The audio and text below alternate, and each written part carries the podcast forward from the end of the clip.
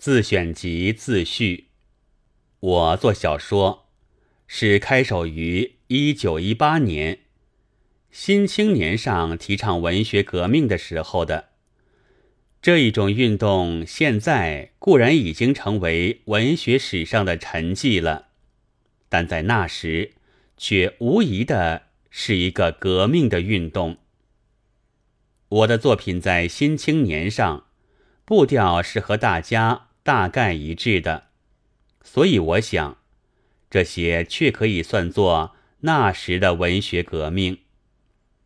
然而，我那时对于文学革命，其实并没有怎样的热情。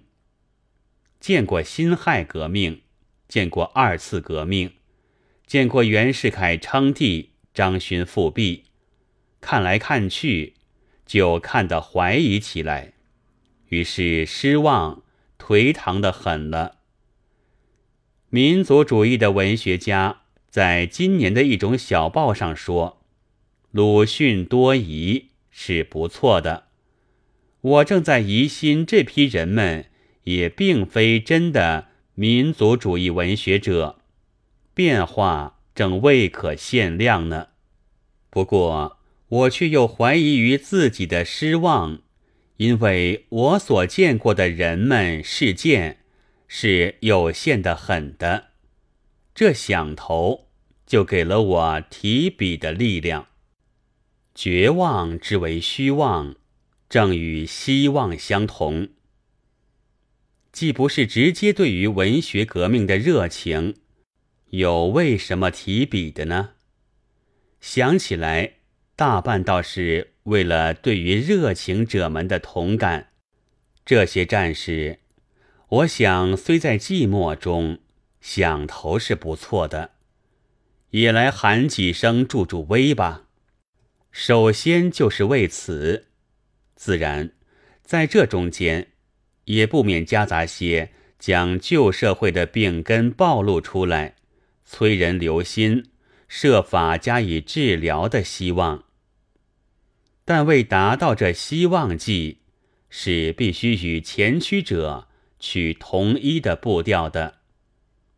我于是删削些黑暗，装点些欢容，使作品比较的显出若干亮色。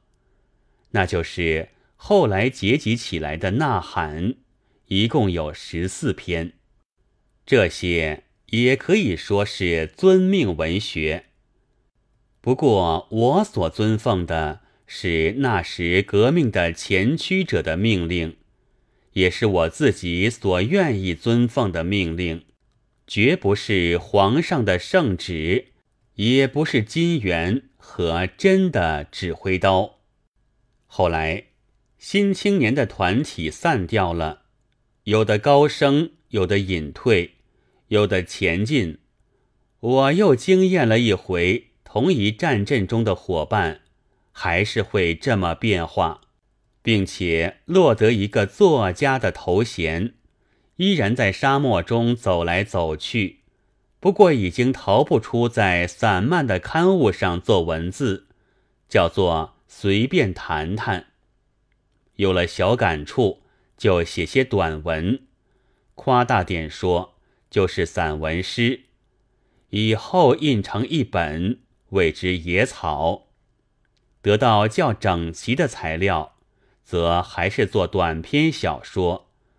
只因为成了游泳，步步成阵了，所以技术虽然比先前好一些，思路也似乎较无拘束，而战斗的意气却冷得不少。新的战友在哪里呢？我想这是很不好的。于是印集了这时期的十一篇作品，谓之《彷徨》。愿以后不再这模样。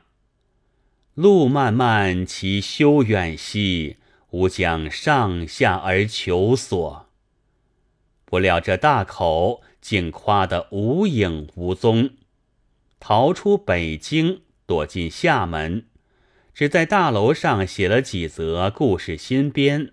和十篇《朝花夕拾》，前者是神话传说及历史的演绎，后者则只是回忆的记事罢了。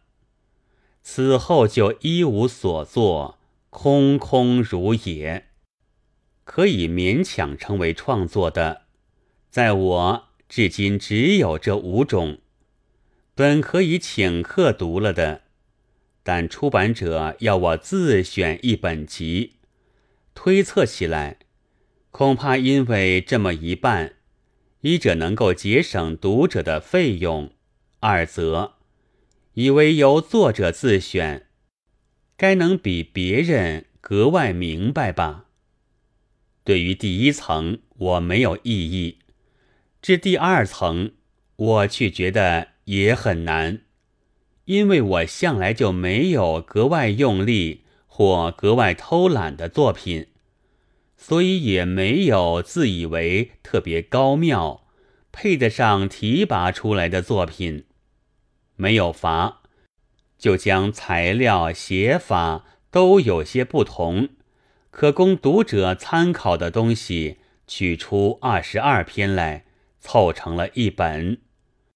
但将给读者一种重压之感的作品，却特地竭力抽掉了。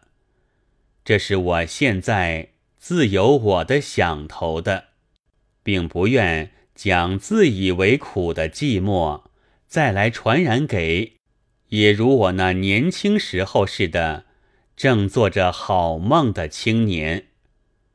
然而，这又不似做那呐喊时候的故意的隐瞒，因为现在我相信，现在和将来的青年是不会有这样的心境的了。一九三二年。十二月十四日，鲁迅于上海寓居记。